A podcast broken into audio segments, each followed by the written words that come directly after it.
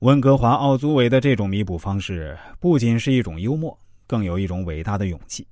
他们放下了面子，勇敢的直面错误，最终赢得了全世界观众的尊重和支持。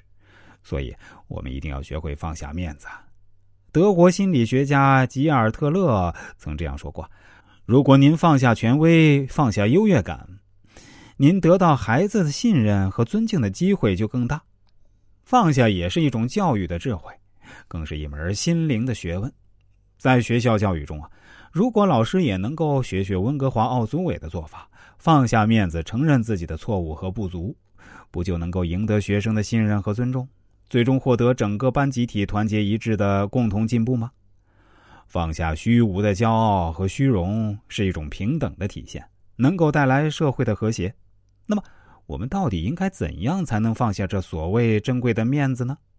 其实也不难，尤其是对我们这一辈人来说，新世纪的我们生活在一个强调个性张扬、与众不同的自我价值最大化社会里。无论物质生活还是精神世界都丰富多彩。面对着瞬息万变的社会信息，如果不能抛开成见，就不能抓住想要的机会。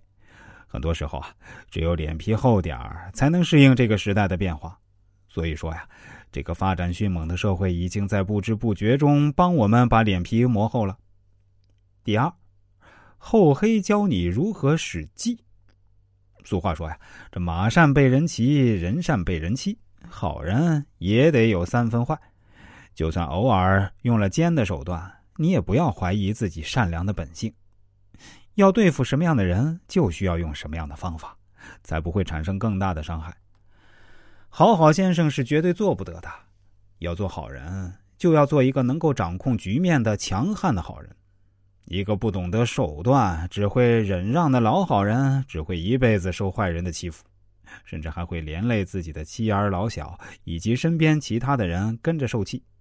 说好听点这种好人的一大弱点就是心软；说不好听点这种人就不会明辨是非，缺乏真正的正义感，反而助长了坏人的气焰。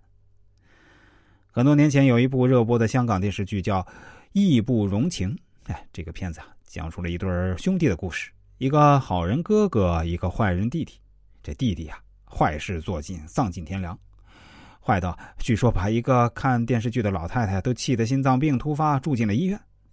可是剧中这个好人哥哥呀，一直对他关爱有加，一味的宽容和信任他。后来哥哥经过种种磨难，终于成了富翁，而坏人弟弟恶贯满盈，为人唾弃，身体呀落下了残疾。这故事到这儿还没结束。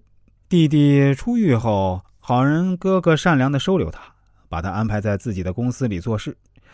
弟弟为了争夺哥哥的财产，不惜在哥哥一家的饭菜里下毒。最后，哥哥虽然被抢救过来，但他的孩子却被亲叔叔毒死了，他的妻子也因此离开了他。